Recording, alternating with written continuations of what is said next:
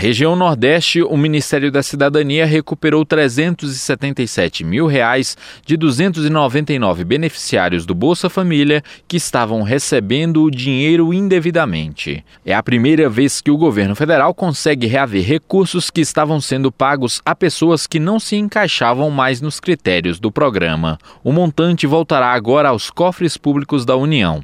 Somente nesta etapa inicial do pente fino, 748 casos foram pagos, o que representa 927 mil reais.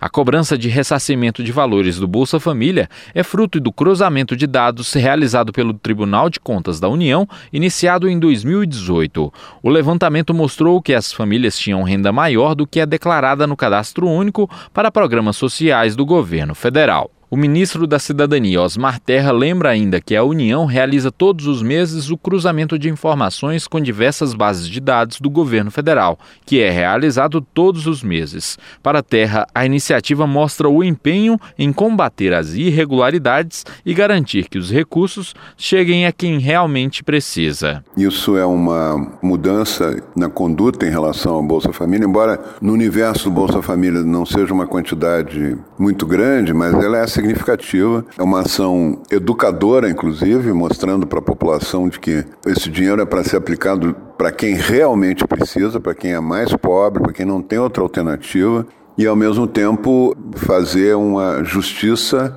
aos cofres públicos, não se usar dinheiro público indevidamente. Em todo o Brasil foram instaurados 2.663 processos administrativos para a cobrança. O secretário nacional de Renda de Cidadania, Tiago Falcão, explica o que ocorre com as famílias que não devolverem o dinheiro ao governo federal. Pessoas que não apresentaram defesa e que não fizeram o pagamento da guia de recolhimento da União que foi encaminhada, elas são incluídas na dívida ativa da União, tendo com isso todos os impedimentos relativos a quem está na dívida ativa da União. Caso atendam às regras para participar do programa, aquelas famílias que quitaram o débito com a União vão poder ser selecionadas para retornar após um ano. No entanto, se o débito não for pago, a família fica impedida de ingressar mesmo cumprindo os demais critérios de elegibilidade. Atualmente, o Bolsa Família atende mais de 14 milhões de famílias com a transferência mensal de cerca de 2 bilhões